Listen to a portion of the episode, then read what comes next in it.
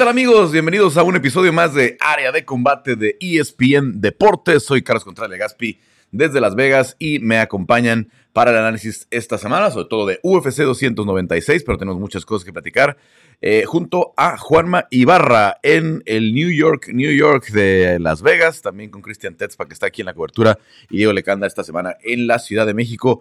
Eh, ¿Cómo están chicos? ¿Cómo ven esta última cartelera, último pay-per-view del año?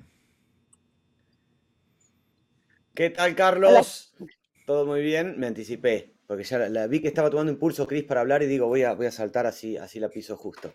Llegó el último, el último evento del año con novedades, con sobresaltos, para, para cerrar un año, un año muy especial en, todo lo que ha sido el cronograma de, UFC. Llega la función final, UFC 296, con dos peleas de campeonato, Carlos, mucha expectativa, eh, algunas definiciones en estas últimas horas, alguna pelea importante que, que se ha caído, mucha promesa de show, ya pudimos saber algunos peleadores, pudimos ver de primera mano la energía con la que algunos de los protagonistas eh, llegan al día de medios. Hoy vamos a tener la, conferencia de prensa en unas horas. Así que palpitando lo que va a ser el último cierre en donde podemos llegar a tener campeones nuevos en dos divisiones diferentes. Se va a ver si, si tenemos nuevos campeones, si los actuales mantienen las coronas. Y de cara a 2024 hay algunos peleadores que el sábado pueden dar una gran declaración, así que a la expectativa, Carlos, con mucho para comentar. Muy bien, Juanma. Em, a ver, Quique, eh, perdón, Quique. Diego, Diego, este, Cris, ¿cómo ven ustedes la, cartelera? Dale, Cris, dale. dale, Cris, dale. Sinceramente lo que se me hace más triste es haber perdido la pelea de Vicente Luque porque a mí me emocionaba muchísimo, o sea, creo que esa pelea con Ian Gary tenía todos esos ingredientes para que fuera súper emocionante, pero no hay que dejar de lado, o sea, que hay dos cinturones en juego, eh, que a mí me emociona ver a Alexandre Pantoya, que es un peleador que no deja de evolucionar, que cada pelea se muestra más poderoso y ver qué es lo que puede hacer con Brandon Royval en esta revancha, ¿no? A mí me parece que es una de las peleas que pueden estar un poco más disparejas. Y por el otro lado también tenemos a Leon Edwards enfrentando a Colby Covington.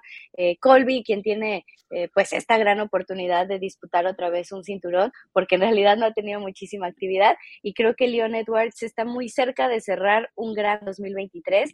Entonces, el hecho de tener dos cinturones en la cartelera, eh, de tener combates interesantes también de esta división como el de Shapkat, el Shapkat eh, Rachmanov enfrentando a Stephen Thompson y además tener a Irene Aldana, creo que es una gran manera para, para terminar el año y toda esta actividad llena de muchísimos eventos. Diego. Pues la verdad es que es una cartelera bien, bien interesante por, ah, por muchas cuestiones. algo que yo he notado, la verdad es que el, el tipo de personalidades que vamos a ver, eh, el tipo de matchmaking, se, va a prestar mucho para, para, para terminar con, sabores amargos de, cierta manera. tenemos, todos estamos contentos de ver a Tony Ferguson regresar, pero de perder una vez más eh, nos, va a dejar con un sabor medio amargo en la boca.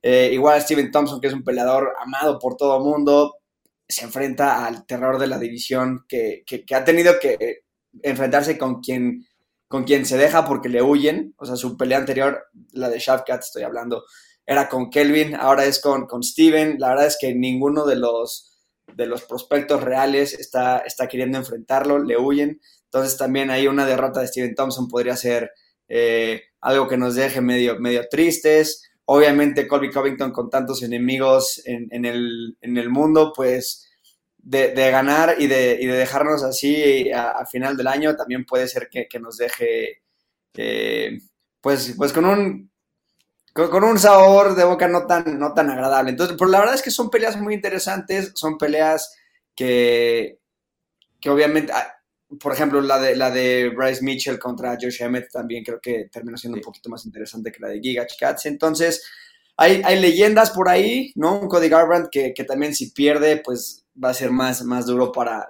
la caída que, tuvo de, estar en, la cima.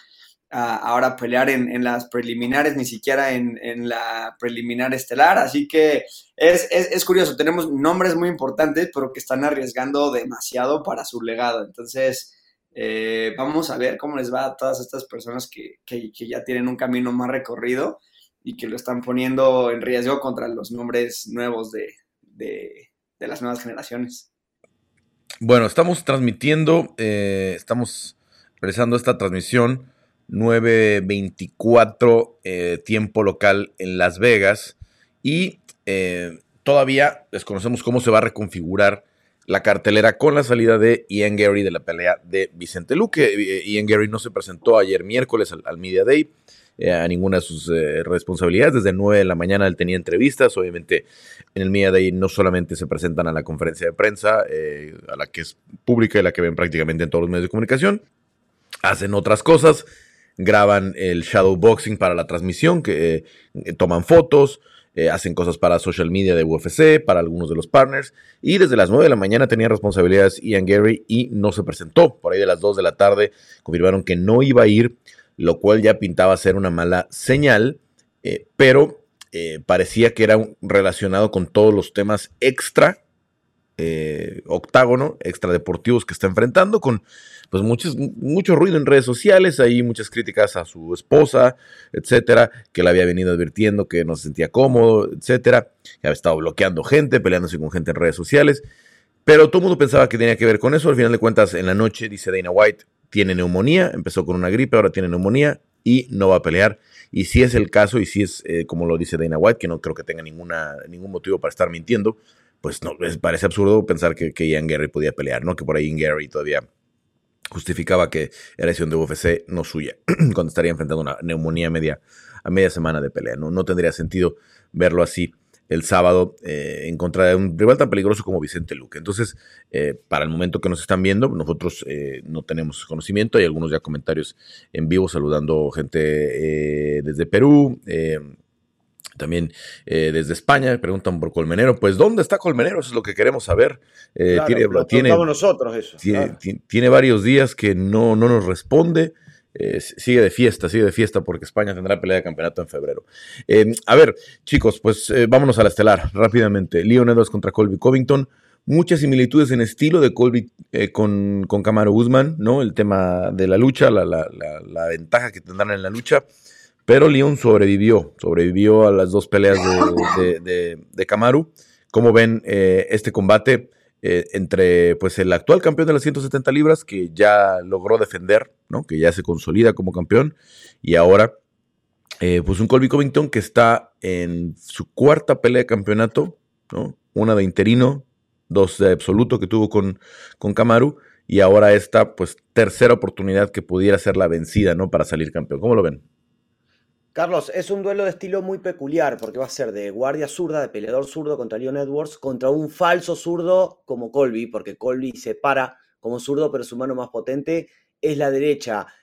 Eh, me parece que los caminos para llevarse la victoria están eh, a, priori en los papeles, analizando todas las peleas de UFC de ambos peleadores. Está bastante claro, Colby probablemente busque, o es muy probable que busque eh, el de arribo. Algo en lo que Kamaru Tuvo mucho éxito porque logró llevarlo a la lona nueve veces en dos peleas.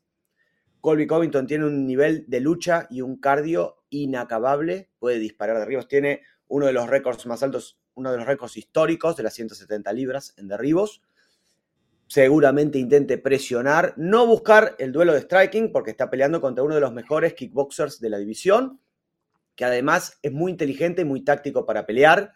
Eh, domina posiciones, conoce muchos trucos como dominar posiciones al final de cada round para sumar con los jueces, para conectar un golpe de salida y romper el clinch para también sumar con los jueces y que tiene poder de knockout, lo vimos eh, contra Seth Baksinski, lo vimos contra Kamaru Usman, con esa patada que finge tirar al cuerpo y a las piernas, pero termina yendo a la cabeza, con esa patada izquierda que es dura como un bate.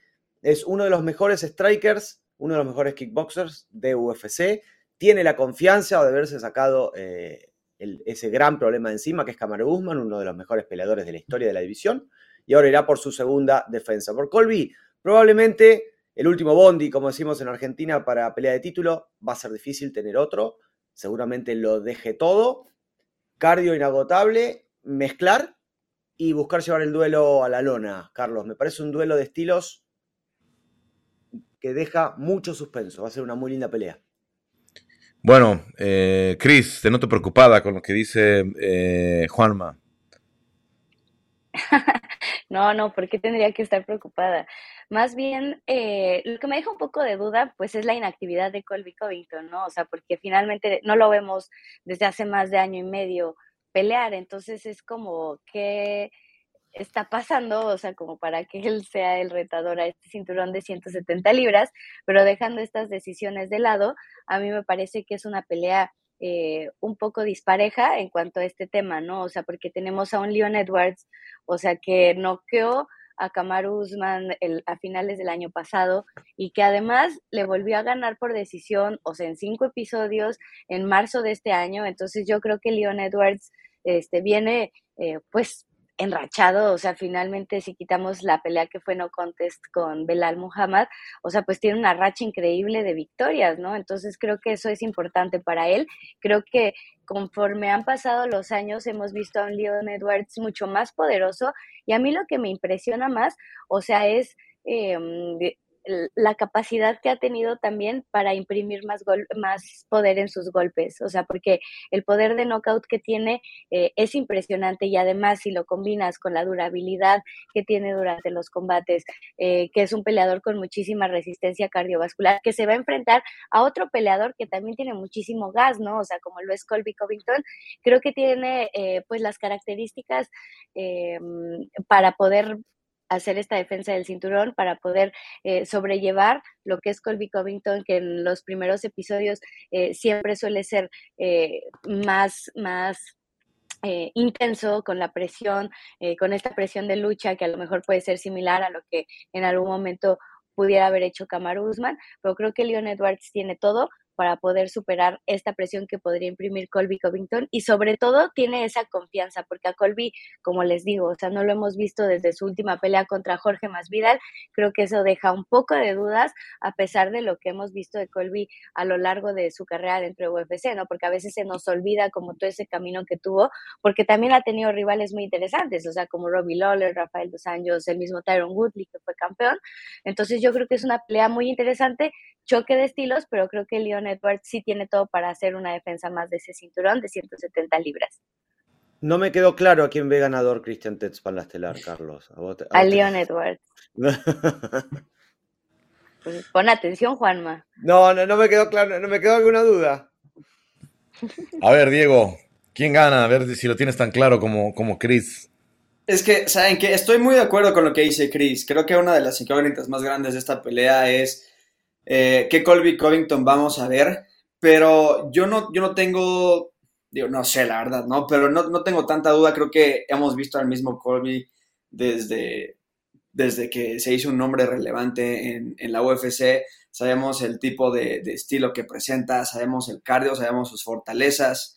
Y, la verdad es que obviamente no le quiero quitar mérito a, a, Leon Edwards de, lo que hizo para nada con, con Usman, le ganó dos veces. Pero, exactamente, eh, recordemos que en la primera pelea Usman dominó, dominó cuatro rounds y medio hasta que una gran patada de, de, Leon Edwards es un, setup increíble, le cambia eh, la patada y lo noquea, ¿no? Y la segunda vez creo que podemos estar de acuerdo, a lo mejor la mayoría con personas con las que he platicado, Usman no se sintió como el Usman de siempre. Entonces tampoco quiero decir, ah, es que Usman peleó mal. No, eh, León eh, se adaptó, aprendió de la, primera pelea, bueno, de la segunda, perdón. Y, entonces eh, la, tercera pelea entre Usman y, y, y, León, pues se vuelve un, dominio total por parte de, de León, pero creo que parte de eso es, es, que Usman estaba un poco preocupado otra vez por, por ese knockout, ¿no? Creo que no tuvo el suficiente tiempo a lo mejor de, mentalmente estar listo para esa pelea.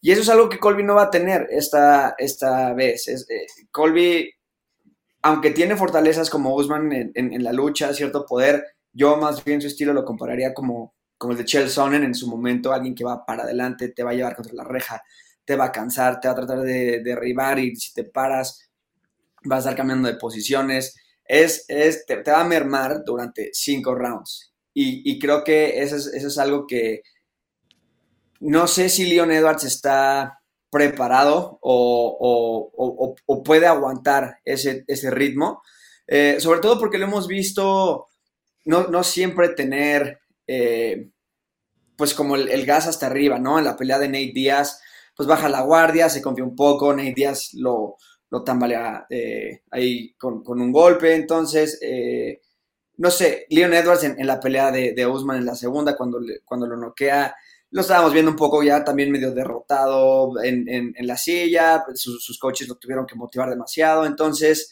eh, e, esa parte del cardio, esa parte de, la motivación, de tener un Colby Covington encima de ti, que te está llevando contra la reja, que te está lastimando, te está incomodando, vamos a ver cómo se adapta Leon a eso, ¿no? Entonces yo no, le, yo no creo que sea tan parecida a la de Usman, yo creo que, Colby va a ser una pelea muy diferente. Y la verdad es que le veo muy buenos chances. A mí, no me sorprendería para nada que ganara, a pesar de que Colby no se ha enfrentado al top de la división en muchos años, de, que no ha peleado en mucho tiempo, de que su última victoria fue contra un más Vidal que no pudo finalizar, cuando le controló la espalda no sé cuánto tiempo. A pesar de todo eso, creo que Colby tiene muy buenas posibilidades de llevarse esta pelea.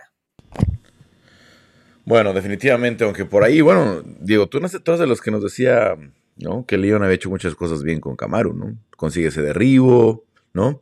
Eh, o sea, cosas que a lo mejor no esperábamos ante el que en ese momento era el mejor líder por líder del mundo que cayó con esa patada y luego la segunda pelea pues no le alcanzó para ganar ni con todo y la deducción, ¿eh? porque hay mucha gente que dice que no, Leon estuvo haciendo trampa, bueno, le quitaron un punto y sacar una pelea por decisión cuando te quitaron un punto es muy complicado, ¿eh?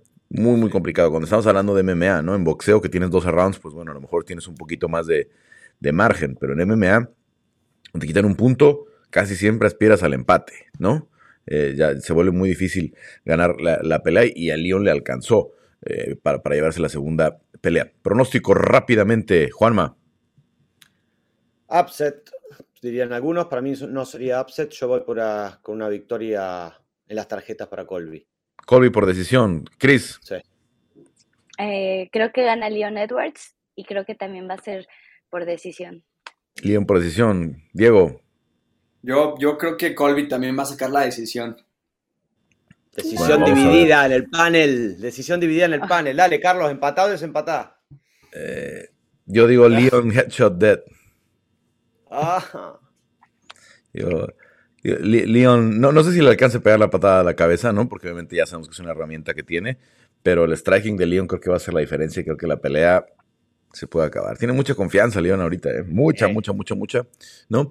Y por aquí hay algunos de los comentarios que nos están haciendo en vivo. Eh, eh, Javier eh, Calzadilla desde España dice, Colby es genial para el negocio.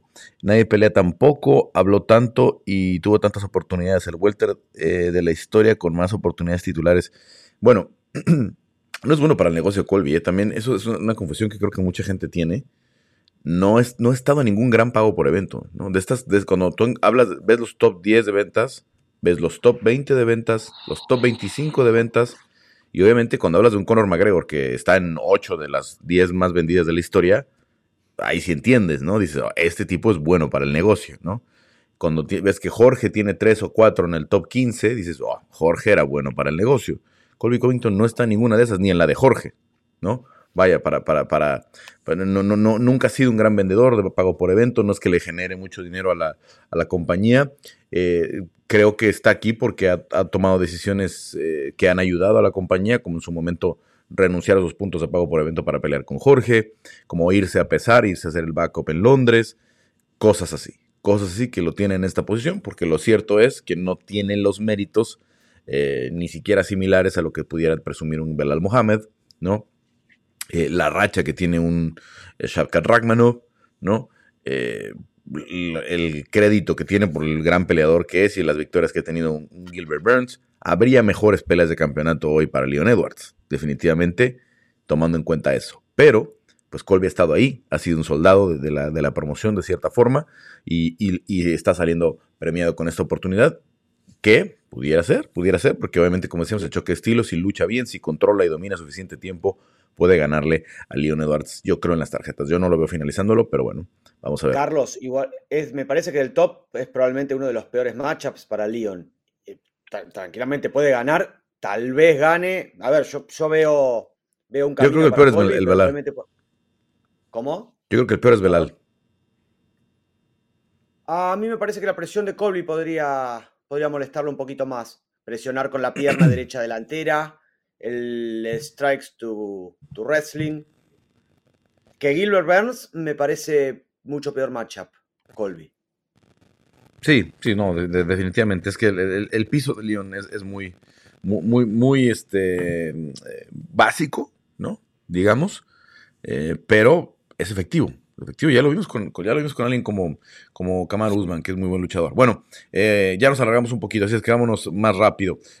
a ver, chicos, Pantoya contra este Brandon Royal, ¿no? Un síntoma realmente del tamaño que tiene Brandon Moreno, ¿no? Es la primera vez en eh, tres años que una pelea de campeonato no incluye al mexicano en, el, las 125 libras y lo hemos visto en la promoción y lo hemos visto en la atención, no solamente para los latinos, sino que es una pelea que ha tenido muy poco movimiento, cuando Alexandre Pantoya es un gran campeón, es un gran peleador, desde hace mucho tiempo era un gran prospecto, desde que entraron a The Ultimate Fighter eh, en la misma generación donde estaba Brandon Moreno en 2016, por eso se sabía eh, que por eso, por eso Pantoya era el número uno de la, de la clasificación y Brandon era el 16, ¿no? Porque Pantoya ya era el gran prospecto, el futuro campeón, desde ahí se hablaba de él eh, como el futuro campeón y no, pues creo que no está teniendo el respeto que se merece. ¿Qué opinan de esta pelea? ¿Veremos un Brandon Royal suficiente, con suficiente evolución para hacer algo diferente esta vez? Porque la verdad es que la otra fue una finalización no muy temprana, fue en el segundo round, pero pues fue una pelea relativamente sencilla para, para el buen eh, Alexander Pantoya. Chris. Ah, a mí me parece una pelea bien complicada para Brandon Royal, o sea, justamente por eso, o sea, porque hablas de que es una revancha porque llega con una racha eh, ganadora, o sea, sus últimas tres peleas, pues ha vencido y de manera contundente a Mateus Nicolau, a quien noqueó, a Matt Schnell, eh, que lo sometió, o sea, llega tras esos dos bonos, además una eh, victoria por, por decisión sobre Rogerio Bontorin, pero a mí me parece que todavía no es suficiente para derrotar a un peleador como lo es Alexandre Pantoya, ¿no? O sea, porque Alexandre Pantoya lo vemos como un peleador muy, muy, muy poderoso. Eh, creo que en cada una de sus peleas también ha mostrado diferentes herramientas y en su último combate contra Brandon Moreno, pues incluso fue muy maduro, ¿no? Em, fue muy eh, emocionalmente muy inteligente, eh, supo cómo sobrellevar esta pelea, ya era la tercera vez que se enfrentaban. también es un peleador de estos que ha recorrido pues prácticamente toda la división de 125 libras, que ha tenido rivales de todos los estilos y creo que justamente en esa experiencia es donde puede tener la ventaja sobre Brandon Royal, ¿no? A quien ya sometió en el segundo episodio eh, Alexander Panto, ya que después va y muestra pues toda su calidad ante Alex Pérez y finalmente esa victoria por decisión contra Brandon Moreno, que fue una guerra, ese UFC 290, Alexandre Pantoya eh, tampoco salió limpio, también quedó eh, bastante lastimado, creo que es un peleador que sí, con la experiencia eh, va a imponerse a, Brandon Royal en un duelo que también es un choque de estilos, ¿no? O sea, porque Alexander Pantoya, pues ya sabemos eh, la calidad en el, en el piso que tiene. Juanma o Diego, quien sensación extraña, sensación extraña, Carlos, parecería un cumpleaños en el cual falta el cumpleañero con la ausencia de, Brandon, ¿no? Parecería que, falta algo luego de verlo. De, ojo, ojo, eh, que está de backup, no voy a ser. Sí, sí, bueno, sí, sí, es cierto. Mencionémoslo, porque de acá al sábado falta muchísimo. En, los eventos, en MMA, en los eventos de UFC, 48 horas puede ser muchísimo. A ver, eh, yo pienso en sintonía con lo que, con lo que acaba de sostener Chris. Eh, tiene todo el mérito Brandon Royal de ser peleador titular. Cada vez que peleó, todas las peleas de, de UFC, desde que llegó, luego de haberse consagrado campeón del LFA en pocos segundos, Todas las peleas han sido contra peleadores del top. Tim Elliott, Gogerio Bontorim, el brasileño, Kai Cara France. Se ha ganado, Matt se ha ganado su lugar para estar en esta final. Ahora, chicos, le toca una pelea recontra complicada. Esta es una revancha a una pelea que mantuvieron hace dos años, en la que fue sometido por Alexander Pantoya en el segundo round. ¿Cuál es el mayor inconveniente que tiene hoy Brandon Royal? Que su mayor fuerte coincide con el mayor fuerte de uno de los mejores grapplers, no solamente de esta división, sino de la compañía como es Alexandre, un peleador que no ha parado de evolucionar y que paradójicamente su mejor versión se ve contra grapplers izquierdos. Yo lo vi contra un grappler izquierdo en Buenos Aires, a un metro de la jaula, cuando peleó contra Ulka Sasaki, contra el japonés, y lo terminó sometiendo en el primer round. Las claves de Pantoya, Muay Thai ha evolucionado muchísimo con el striking, se bancó el boxeo de Brandon Moreno, que muy poco se lo bancan en la división, avanza hacia adelante como un zombie, tiene, una, tiene un mentón de acero y sigue adelante con su plan de empujar, derribar y despertar e, e, ese instinto que tiene para someter en la lona. Carlos, si llega a quedar en posición inferior, hace scrambles muy rápidos, muy eléctrico y ataca desde la guardia, desde la montada. Casos Ulka Sasaki, eh, casos Dustin Ortiz. Es muy difícil sostenerlo. Brandon pudo, pero es muy, es muy difícil en la lona de Jean de Pantoya. Lo mismo, mismo en la, en la primera pelea contra Brandon, Brandon Royval, vimos cuál es el ABC del juego de Pantoya. Presionar con golpes, empujar contra la lona y ahí llevar y someter de nuevo, ataca de la guardia, ataca desde la montada, ataca el cuello, ataca las piernas. Es complicadísimo. En el sitio UFC Español preparamos un, análisis sobre cómo pelea de Pantoya. Se llama Estilos de Combate, el Jiu-Jitsu de de Pantoya para los, los puristas, para los interesados en la técnica. Cuestión, un peleador muy entretenido, uno de los peleadores que más ha avanzado, de ese peleador de striking desordenado de su debut contra Eric Shelton, Carlos, a un peleador muy avanzado, muy completo que quiere ganar esta pelea y tiene otros planes. Quiere pasar a 135, quiere seguir haciendo historia. Así que una linda pelea para hoy y un enorme desafío para un grappler como Royval. Bueno, eh, a ver, eh, Diego. La verdad es que es una pelea bien interesante porque es una revancha, una pelea que no se dio hace tanto tiempo pero suficiente tiempo para poder hacer unos buenos ajustes, para evolucionar. Ambos han tenido un, camino bien distinto desde entonces. Eh, y, creo que por su lado, Brandon, Brandon Royval se, la gana. Venía de una racha, bueno, venía de, dos buenas victorias en, la UFC, eh, antes de perder contra los dos ex campeones más recientes, ¿no? Eh, Moreno, bueno, el ex campeón más reciente en Moreno y ahora el, el campeón en, en Alexandre.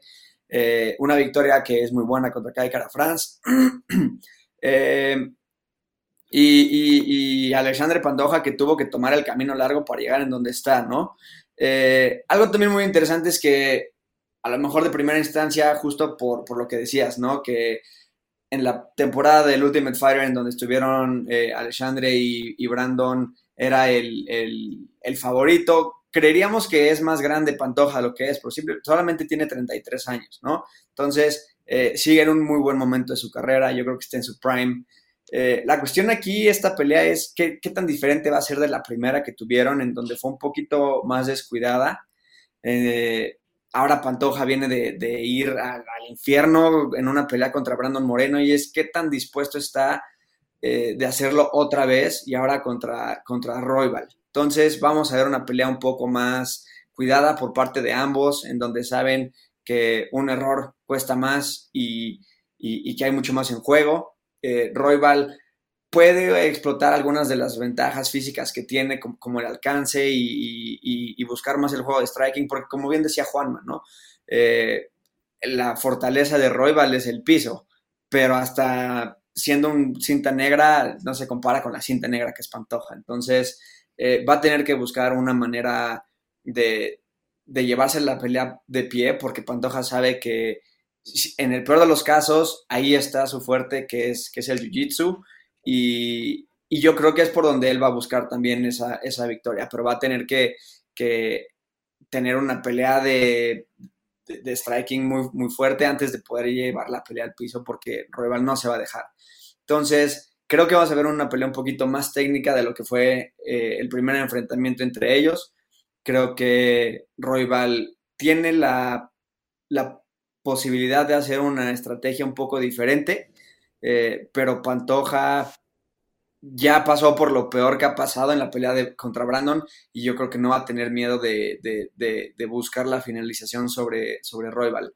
Eh, una, una, situación muy curiosa porque también son, son están peleando por el cinturón, nunca ninguno ha sido una pelea estelar en, ningún evento, entonces eh, como que también es, es, es, raro que pase un poquito como por debajo del radar esta pelea, pero, pero la verdad es que podría haber sido evento estelar en, cualquier otro eh, numerado y, podría ser una pelea de la noche. La verdad es que ambos peleadores tienen unos estilos. Diego, nunca ha sido estelar en un numerado. El, peso mosca solamente una vez fue, fue Dimitri Johnson.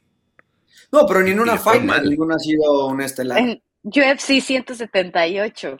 Fue hace muchísimo. ni siquiera Brandon ha sido estelar. Fueron, bueno, en 256 Brandon y Figueredo fueron estelares porque no había más. Acuérdate que esa pelea se hizo con tres semanas pero, que dijo. Pero ni en un Fight Night han sido, han sido estelares, según yo. Entonces, o sea, con mayor razón, ¿no? O sea, y es una pelea que podría. La popularidad, la popularidad de Pantoya y de, y de, Royval no da, desafortunadamente. Y no lo digo, no lo digo en un buen sentido. Pero, la verdad es que para los que sabemos cómo pelean, podría ser una pelea estelar porque a nivel, a nivel pelea no nos va a dejar con un más sabor de boca a nadie. Los dos tienen un, nivel excelente y, podrían ser, no es a lo que voy. Entonces, eh, esta podría pintar para ser una de las peleas de la noche. O sea, definitivamente, si alguno finaliza, se va a llevar un bono, porque no le va a ser fácil a ninguno de los dos.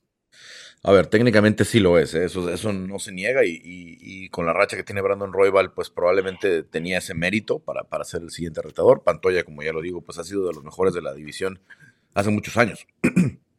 pero, pero, pero, pero, desafortunadamente, el peso mosca en general ha tenido este, esta desconfianza, ¿no? De, parte de la promoción, de decir, si no le fue bien a Dimitrius Johnson, que era el, gran campeón de la historia de la división, es difícil arriesgarnos a vender pagos por evento con los pesos mosca.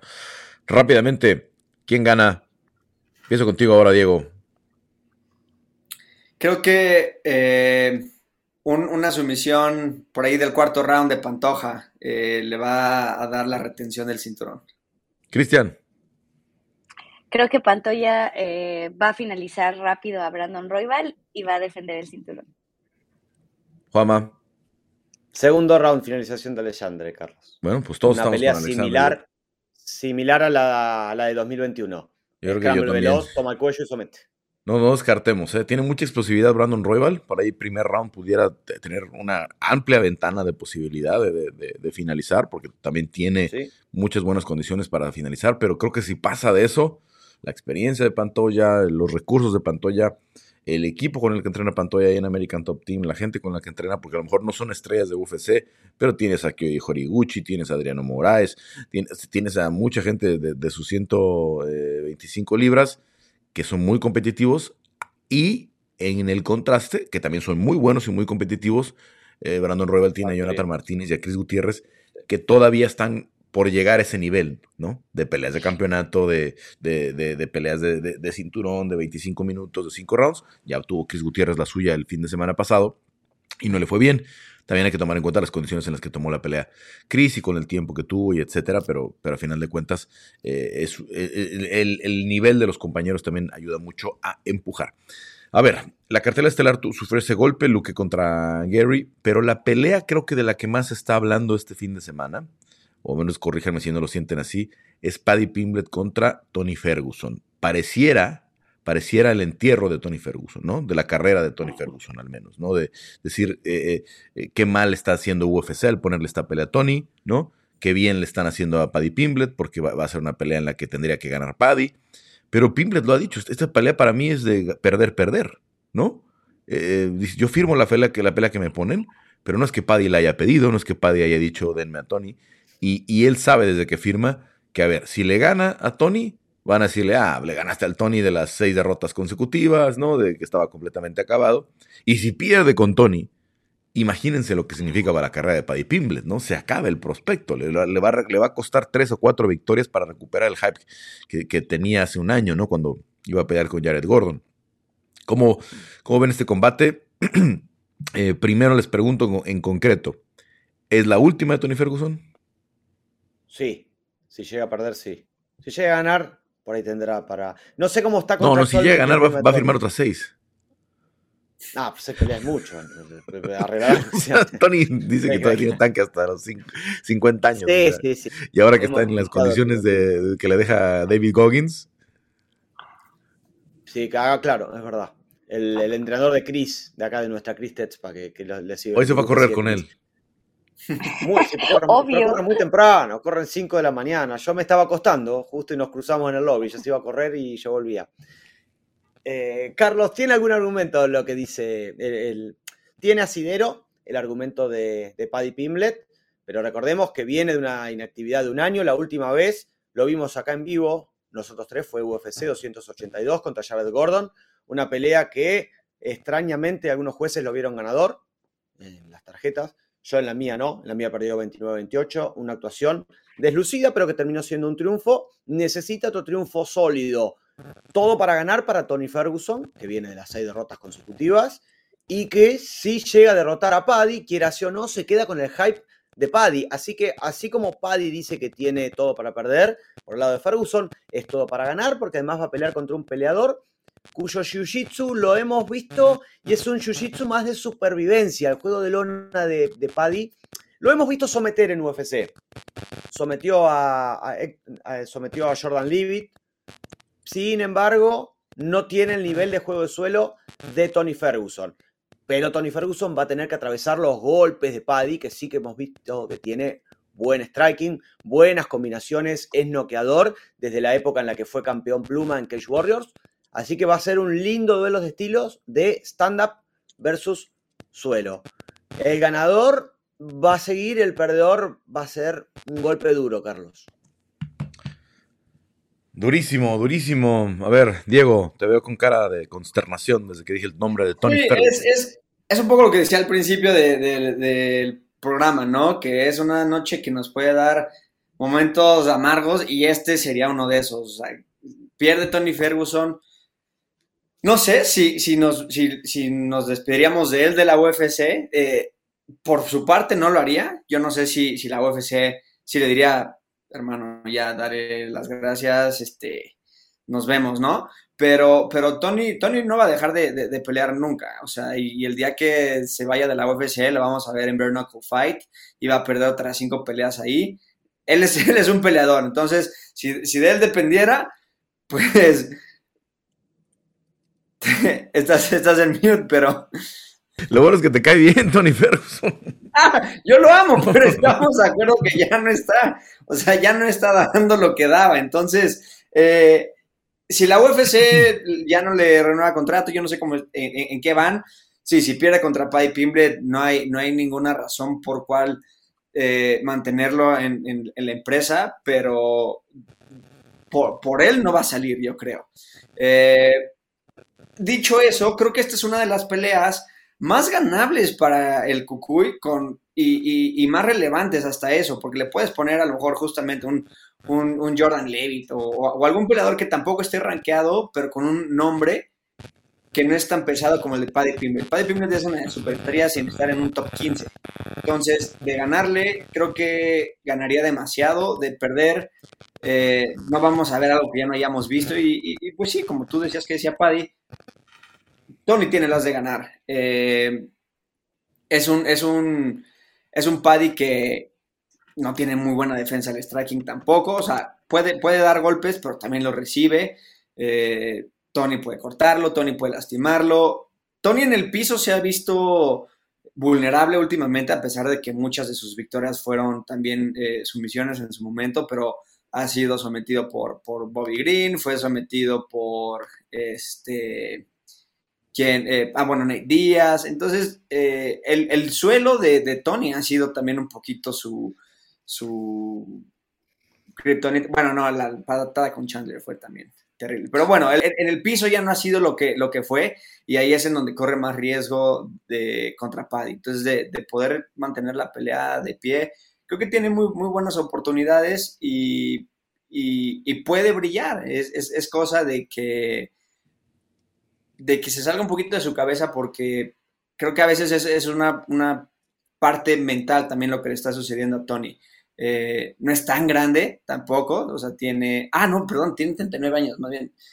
Me quedé como que tenía como 36, pero no, ya llevamos rato con sus derrotas. No, bueno, ya es muy grande y, pues sí, se le ha ido un poco la, eh, la, fuerza, la, velocidad, pero, pero ahí está ese, el dog, ¿no? Que le llaman. Y creo que puede, puede dar la sorpresa si es que la, gente ve más para Paddy la pelea, pero yo sí le daría la ventaja a Tony esta vez.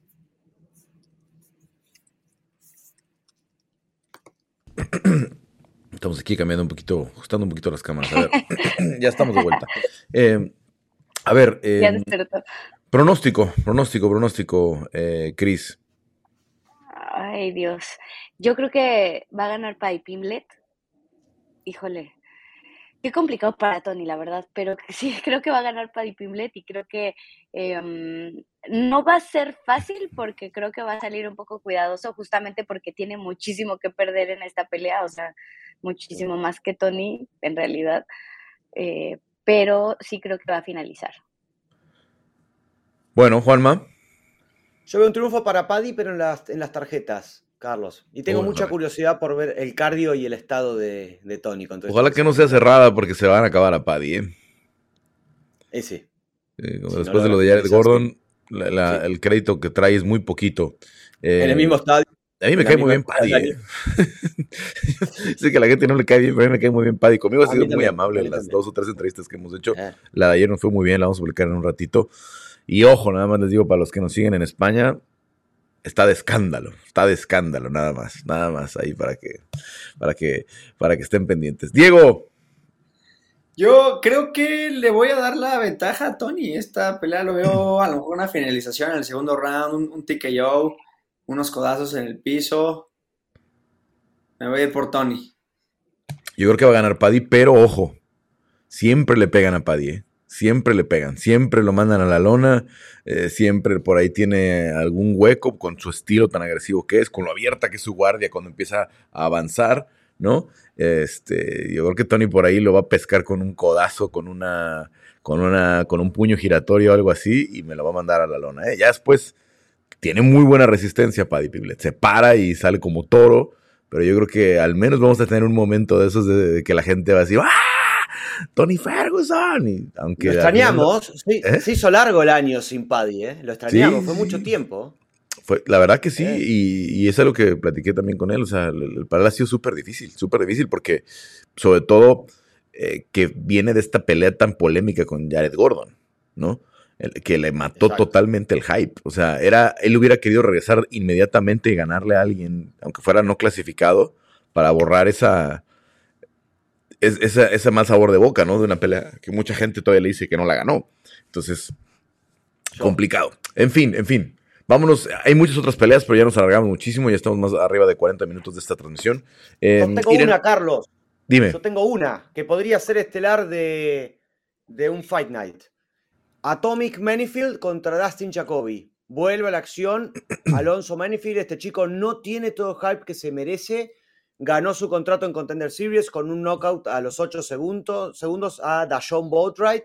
Es un peleador que tiene mucha explosión, buena técnica, una historia personal de superación. No se lo pierdan contra el ex eh, kickboxer de Glory, de Haniak, Dustin Jacoby, peleador de Factory X, alumno de Mark Montoya, compañero del estelar eh, Brandon Roybal, compañero de estelar del evento anterior de Vegas 83, Chris Gutiérrez, un kickboxer muy ordenado, no es explosivo, pero es metódico y conoce los secretos del juego de pie. Esa va a ser una buena pelea.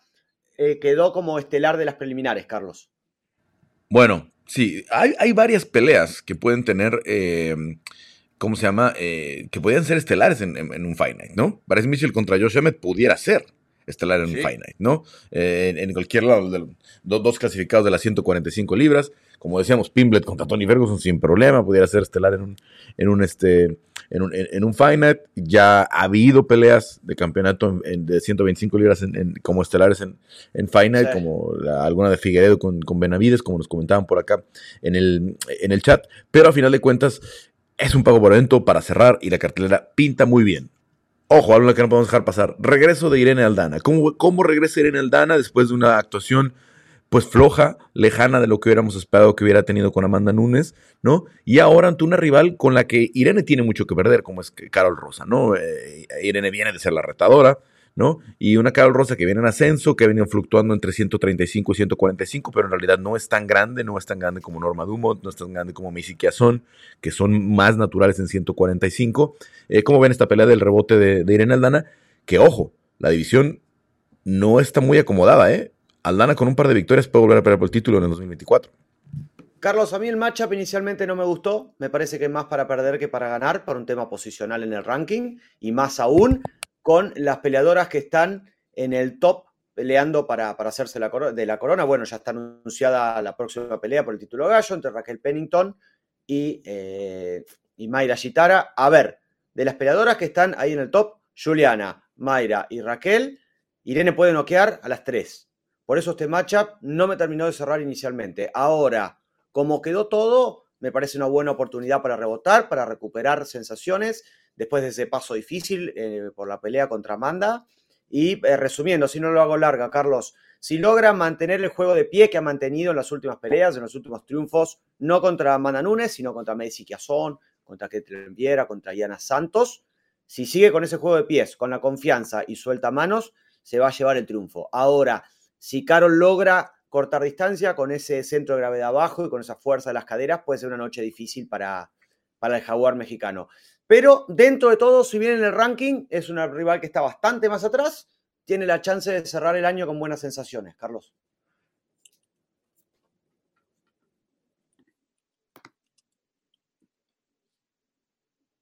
No hay micrófono. Pero seguro Chris, Chris tiene Chris, a ver, Chris, Chris. Es que Chris me está molestando por WhatsApp, entonces. Ay, yo no fui. Me, mandó a la rata, sí. la razón, pero sí, sí le mandó una rata enojada. Este, Irene Aldana, creo que es una pelea, ya lo mencionaba Juanma, o sea, muy importante para ella, donde tiene mucho que perder, pero creo que Irene eh, es un ejemplo de resiliencia, ¿no? O sea, siempre la vemos, cada que tiene una derrota, la vemos regresar mejor, la vemos hacer eh, pues un mejor trabajo mental, físico, enfocarse en las cosas que le salieron mal en sus peleas pasadas.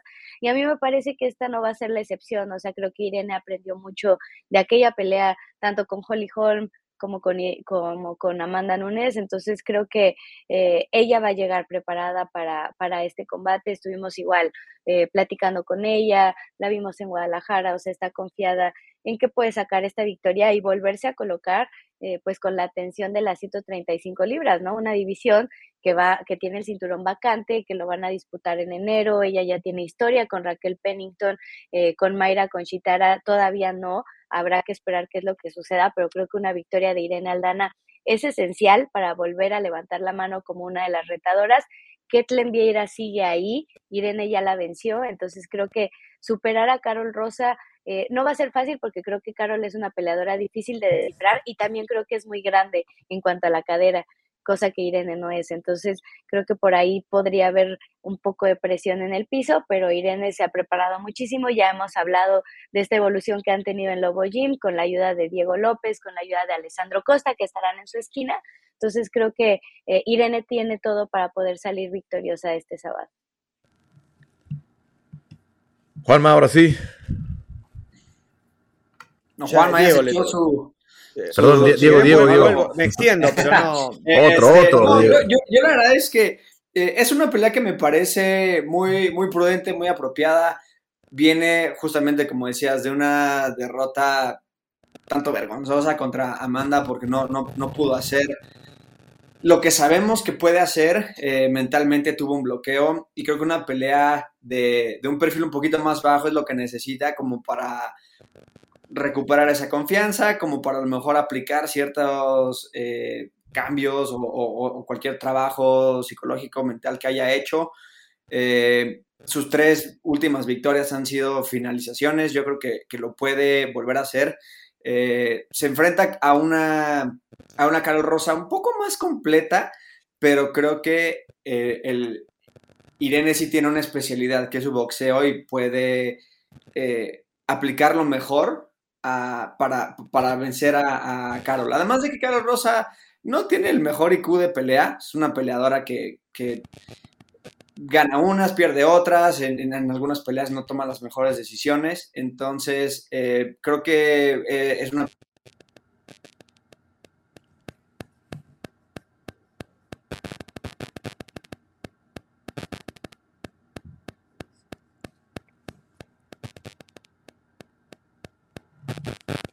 ¿no? Creo que a lo mejor una una pelea después contra Holly Holm y, eh, consiguió una victoria sobre una peleadora que ya le ganó, o contra una Raquel Pennington, algo así. Después, eh, una pelea de, igual de perfil alto, la puede postular bien y, y, creo que me parece apropiado empezar un poquito de más abajo que regresar a una pelea de, contra una peleadora más importante en, en el ranking como para recuperar un poquito la confianza.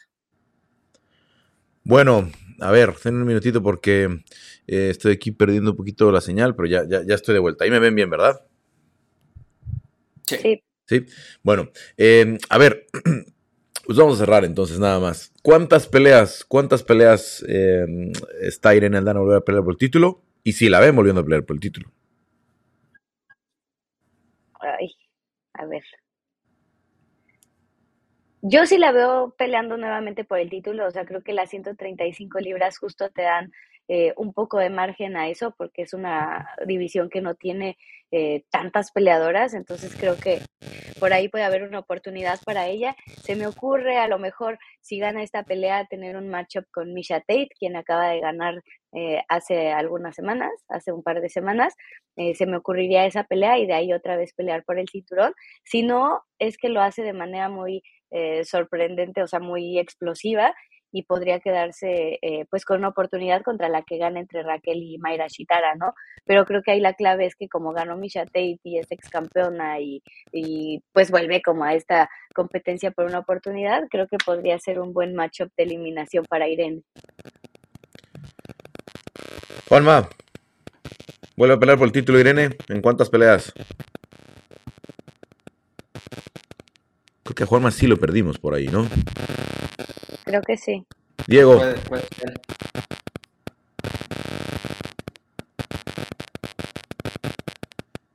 bueno, yo, yo voy a decir, yo unas tres creo, contando la de mañana.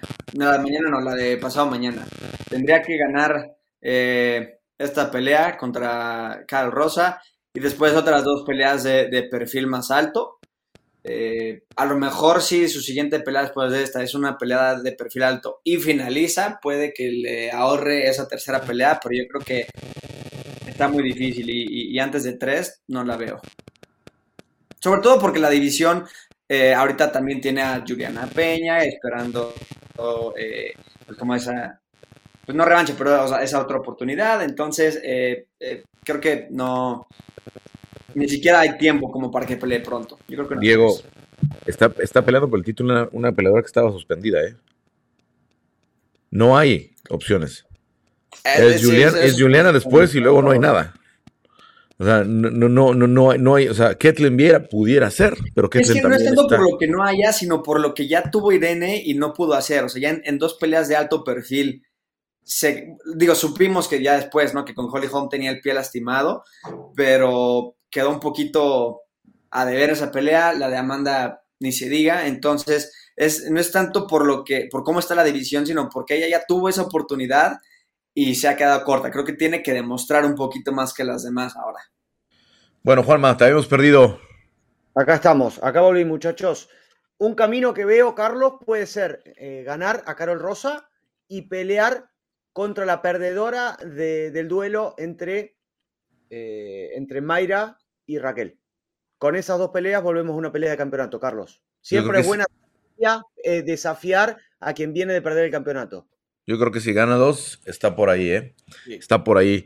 Eh, Irene, y vamos a ver, vamos a ver si mentalmente y físicamente está bien el sábado, tendría que ganarle a Carol Rosa porque los recursos de Irene son mucho mayores que los de Carol.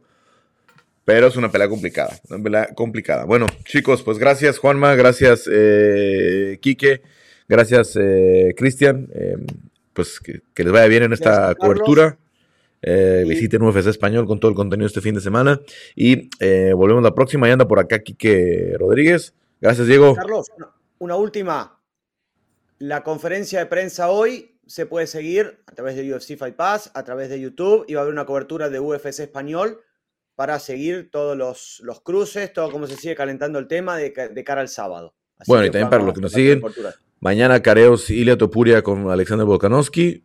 Chito Vera contra Sean O'Malley, ¿no? Y obviamente las de las peleas de UFC 297, em, Sean Strickland contra Dricos Duplessis y em, Raquel Pennington con Mayra Bueno Silva, que va a ser una locura esa conferencia también, ¿eh? Ilia y Volk, Sean Chito y Strickland con Dricos Duplessis van a volar micrófonos por ahí. Vamos a ver, vamos a ver qué, qué pasa. Gracias chicos, voy saludando ya a Quique Rodríguez por acá. Hola, Quique. Bueno, ya, ya no te alcanzó ahí. Quique. Déjale saludos, Carlos. Ya estoy, ya estoy, ya estoy, ahora sí. Bueno, se fue, se fue Juanma, ya no, ya no alcanzamos. Quique, ¿cómo estás? Todo bien, todo bien, Carlos, ¿tú?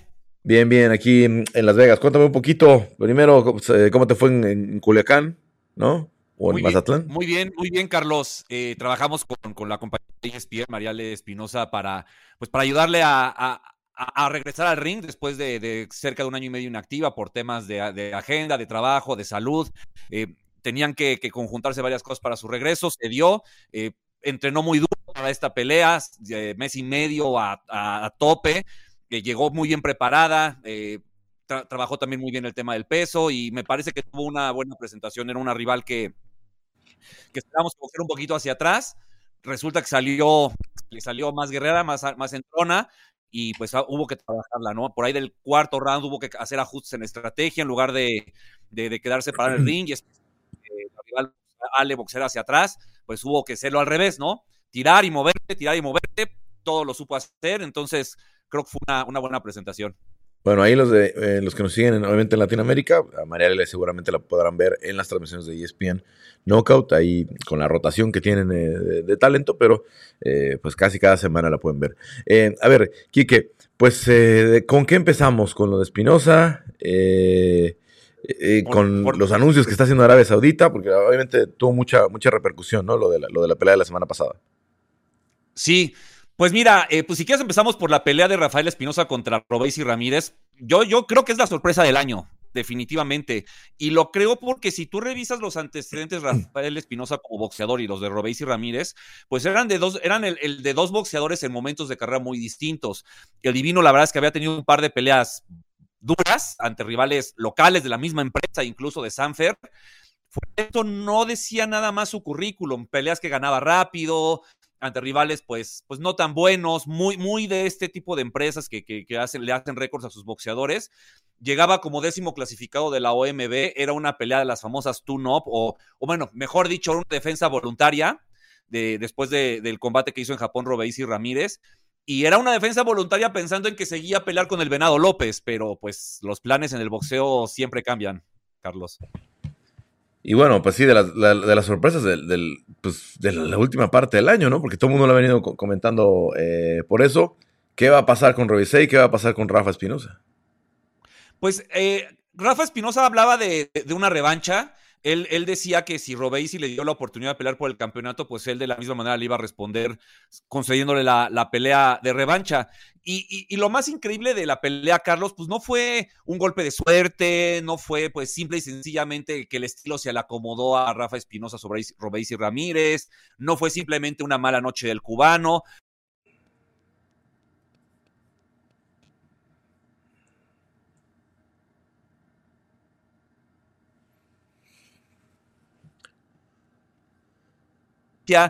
cuando hubo que fajarse se fajó, cuando hubo que caminar caminaba, tiraba dos golpes y se movía. Fue una pelea muy redonda, muy completa de un boxeador que pues que demostró que, que, además de tener ese, ese tanto se le alaba a los mexicanos, ¿no? El corazón, la valentía, pues también tuvo boxeo y eso pues, pues me parece que, que le da crédito para, para, para futuro. Y, eh, Kike, a ver, cuéntame un poquito también, eh, porque obviamente de las peleas que tenían más repercusión, ¿no? Eh, hablando de invictos, como Rafa Espinosa que se mantiene invicto, pues eh, Devin Haney, ¿no? Ese 31-0, ¿no? ¿Qué va a pasar, ¿no? después de que esta pelea también con Regis Pro que estuvo haciendo mucho ruido. ¿cómo, lo viste a, a Devin Haney? A, mí me parece que dio una lección de boxeo, Carlos. No sé si ya viste la noticia de Michael Benson que, que, que y digo, perdón, que Devin Haney recuperó hasta 165 libras, de 140, o sea, son 25 libras. Es una barbaridad. Entonces estamos hablando de un boxeador, y él lo mencionaba junto con su papá después, que se puede mover en las 140 y hasta 147 libras. Entonces, pues yo tengo la sensación de que Devin Haney, más que ir por los cinturones, va a ir por los nombres, nombres que le den buenas bolsas, y él se va a andar moviendo de categoría. Yo creo que va a durar poco en las 140 libras y va a subir, porque si para 135 hacía cosas eh, imposibles para dar el peso en 140 pues un poco más fácil, pero también hacía cosas complicadas. Yo creo que su peso real tendrían que ser las 147 libras si recupera tanto. Y ahí pues se va a topar con Jermel Charlo, con, eh, con Terrence Crawford, con Tim O sea, hay nombres espectaculares y me parece que las bolsas más interesantes pueden estar en esta categoría.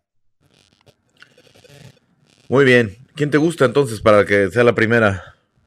Tomando en cuenta promoción, todo para Devin Haney. Sí, sí, sí, lo si subiéramos. Si, si, subiera de categoría, eh, podría ser un Errol Spence, tal vez. Creo que se le acomodaría el estilo mucho en 47, ¿no? En 147.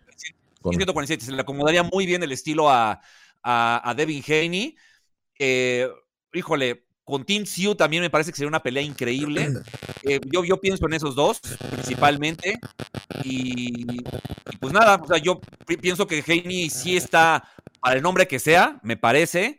Y, que, que, en el ring lo demuestra. Es un, es un tipo de verdad. O sea, si, si tienen la oportunidad de ver el resumen, eh, amigos de Área Combate, tienen una oportunidad de ver un resumen, algo de la pelea de Vin Haney, chequen cómo trabaja con el pie adelante. O sea, ahí parte todo su boxeo, su distancia, sus giros, siempre le, giraba hacia afuera de Progress, entonces al ser, al ser zurdo Progress, la mano de atrás le quedaba muy lejos y por eso este récord de los menos golpes aterrizados en, al menos en, el conteo de CompuBox, porque pues, al tenerlo a tres de distancia, pues evidentemente no es de pegarle, ¿no?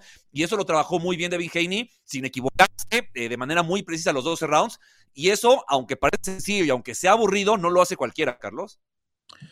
Muy bien, pues sí, sí, buena, buena, exhibición de las últimas peleas eh, pues grandes del año, ¿no? Que, íbamos a, tener. Sí. Porque, digo, de las últimas, porque todavía el 23 de diciembre, ¿no? Tenemos, el 26. Eh, eh, con Aoye con Tapales. Explícame un poquito la, dinámica de lo del 23. Porque otra vez, los árabes están aventando contratos antes de que, de que sean las peleas, ¿no? Entonces, el 23 pelean contra rivales diferentes eh, Wilder y Joshua, ¿verdad? Ajá. Pero de ganar los dos, reportaba Mike Coppinger ayer que van a pelear el 9 de marzo en Arabia Saudita, ¿no? Otra vez adelantándose, como lo hicieron con, Tyson Fury. Ajá. Pues mira, Carlos, eh, pues me parece que, que tú, Alalish está pues queriéndose adueñar al menos de la categoría de los pesos completos y se le agradece porque él tiene el dinero para, para que se mueva esta categoría. Eh, pues sí, o sea, primero, tanto eh, Anthony Joshua contra Otto Walling, que no es una prueba sencilla para el inglés. Otto Walling es un muy buen boxeador. Otto Walling es un boxeador que ya llevó a los dos rounds a Tyson Fury, por ejemplo. No tiene tanto nombre, tantas cámaras, pero creo que es un peleador muy competitivo. Y más si Anthony Joshua, pues no ha tenido sus mejores peleas en los dos últimos años. Por otro lado está Deontay Wilder contra Joseph Parker, una pelea en la que me parece, pues la pegada de Wilder debe de imponerse. Además de las otras seis, siete peleas que hay también de entre cruceros y pesos completos con unos promocionales de zombies, Carlos, increíbles por parte de, del jeque árabe.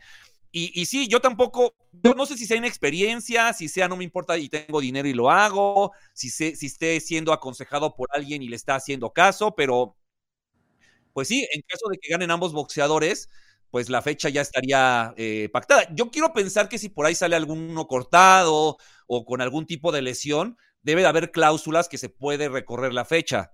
Entonces, eh, en pero, pero sí, sí, la verdad es que. Ni siquiera un corte, ¿no? Con Fury lo tuvieron que hacer. ¿Mande? Eh, Ni siquiera un ah, corte, con Fury y Usyk lo tuvieron que hacer, aunque no hubo un corte, pues no tenía sentido que peleara tan pronto Fury. Exactamente, ¿no? iba a llegar, no, iba a llegar bien preparado. Pero, pero en este caso yo quiero pensar que puede ser lo mismo. Digo, al final, eh, tú, si, si le dicen o le recomiendan que los boxeadores no van a llegar al 100% para el 9 de marzo, pues la recorrerá un mes y no pasa nada, ¿no? Sí, a lo mejor, a lo mejor no es buena idea ya anunciar una fecha, pero, pero ya empezar a promocionar una posible pelea, tampoco lo veo tan mal. Bueno, pues muy bien, Kike. Eh, y todavía eh, el 26 tenemos cartelera, ¿verdad? Naoya Inoue contra Marlon Tapales. Eh, Naoya Inoue podría cerrar el año como campeón indiscutido. Lo arrancó como indiscutido en, 118, lo cerraría como indiscutido en las 122 libras. Eh, él dice que en el 2024 todavía estaría en esta categoría y supongo que por ahí habría un posible enfrentamiento con Luis Pantera para después de una o dos peleas subirse a las 126 libras, donde me parece también hay buenas peleas para el japonés. Bueno, sí, y, en Japón les gusta mucho eso de las, eso es muy tradicional, ¿no? Eso de las fiestas, ¿no? De, la, fecha de Año Nuevo, sobre todo, pero ahora en esos finales de año, ¿no? Normalmente tener carteleras. Sí, el 31 sobre todo que pelea es Tsutoyoka. El plan original era que fuera con el Gallo Estrada, no llegaron a un acuerdo y ahora va con un peleador venezolano. Bueno, pues muy bien, Kike. ¿Algo todavía que ver esta semana o ya hasta el 23?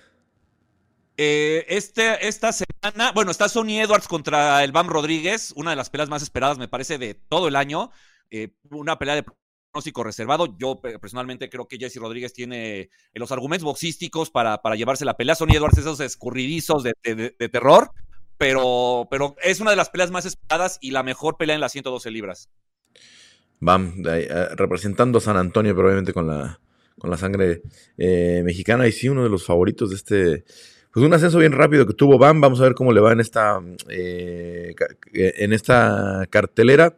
Y a ver, te quería preguntar nada más para no, no dejarlo pasar. ¿Qué opinas de esta eh, polémica, no? ¿De dónde salieron estos videos de, del knockout a Clarice Shields en el, en el, en el, este, en el sparring? ¿Y qué opinas de todo este ruido que se está haciendo alrededor? Personalmente no tengo idea de dónde salieron, Carlos. Yo creo que los vi dos días después de que salieron. Y, sí, efectivamente se ve a, Clarissa Shield siendo noqueada por un boxeador, pues, pues de, no conocido y de un peso menor incluso. Eh, híjole, no sé, no sé si fue intentando dañar su reputación, fue un plan de marketing, porque sabemos que en esto del box todo puede pasar. Yo lo que sé, Carlos, es que a mí, a mí me, da un poco de, angustia la situación de Clarissa Shield. Estamos hablando de la probable mejor boxeadora que existe en el boxeo femenil o, la o una de las tres mejores, ¿no? Ya es un tema de gustos pero es una boxeadora que está eh, en una categoría en la que no tiene rivales, no tiene competencia y pelea muy poco. Eso me parece que en ella puede generar una un, cierta frustración que la termina pues, pues sacando fuera del ring y fuera del gimnasio, en redes sociales, eh, expuesta ante el público. Entonces, no sé, ah, yo, yo, tengo un poco de pesar por la situación de Clarisa porque e, es un panorama muy complicado para el de ella, para el de ella siendo la boxeadora que es y en la categoría en la que está, híjole, las cosas no están fáciles. Sí, a ver, y es que pelea, creo que no pelea tampoco, ¿no? Pero, pues, lo que pasa es que eh, con muy poquitas peleas tiene mucho, ¿no? Sí. Con, muy poquitas peleas profesionales tiene ocho cinturones. sí, no, a las, diez peleas tenía casi casi cinturón por pelea. Entonces, es una situación complicada, como dices, en esas divisiones tan altas de, peso no, no, hay, no va a haber mucha competencia, no lo encontró mucho en los Olímpicos eh, o en el boxeo amateur, no lo encuentra como profesional, ya intentó en las MMA, donde realmente pues se quedó corta de la, de la, de la expectativa, ¿no? Por ahí ganó una pelea, pero perdió con la mexicana eh, Abigail Montes, después en la, en la siguiente, y al final, pues es una eh, estrella que creo que le gana a veces, ¿no? Porque su equipo en general ha tenido por ahí varios incidentes polémicos, ¿no? Este, de la esquina, hablando de más, etcétera, eh, que ensucian un poquito y no, no he debido darle ninguna importancia a esto, ¿no? La verdad, sí, sí es un golpe bajo, ¿no? Porque, pues sabemos que lo que pasa en el sparring no, no tiene que ver nada con lo que pasa en las peleas, ¿no? O sea, son... A Totalmente, no. El, tema es que Clarisa ha, ha soltado en redes sociales que ella podría competir, por ejemplo, con Keith Thorman y ganarle. Y pues de repente sale ese sparring y pues todo el discurso que ella tiene mediático, pues, pues queda pues un poco expuesto, ¿no? Y eso no, no, le, no le viene bien a Clarisa.